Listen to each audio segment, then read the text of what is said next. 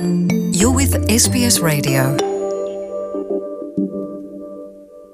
É, Luciana e ouvintes da SBS, o fator emocional da guerra na Ucrânia levou os votantes na Europa, também na Austrália, a darem à Ucrânia o triunfo no Eurovision Song Contest deste 2022. É um triunfo claramente político, com a política a sobrepor-se à valia técnica. O júri técnico em cada um dos 25 países apurou um ranking diferente para a qualidade das canções. No pódio colocou Reino Unido, Suécia e Espanha.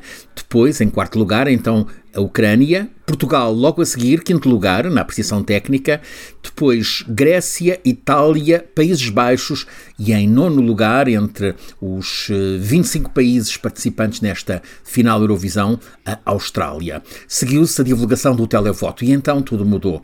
A Ucrânia, com uma canção que é uma espécie de hino à resistência, recebeu o maciço voto popular, 440 votos no televoto. Atingiu ao todo 631. Impôs-se a todos. Triunfo, assim, da Kalush Orquestra, com uma canção que junta hip hop, rap e sons tradicionais, mas está longe de ser uma das melhores canções de sempre de Eurovisão.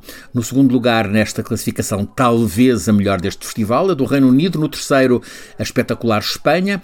Portugal, representado por Saudade Saudade na voz de Maro, acompanhada por Beatriz Pessoa, Beatriz Fonseca, Carolina Leite, Diana Castro e Milhanas, ficou no quinto lugar do voto do júri profissional, 171 pontos, mas teve apenas 36 pontos no voto popular, totalizou 207.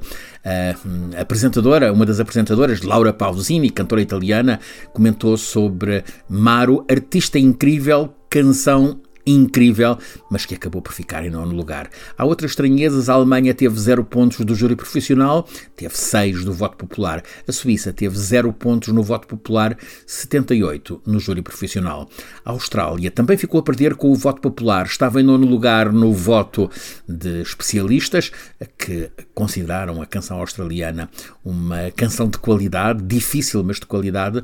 Baixou para 15 no televoto, este muito exposto a a ondas de pressão emocional. Francisco Sena Santos, a SBS, a acompanhar o Festival Eurovisão da Canção. Want to hear more stories like this? Listen on Apple Podcasts, Google Podcasts, Spotify, or wherever you get your podcasts from.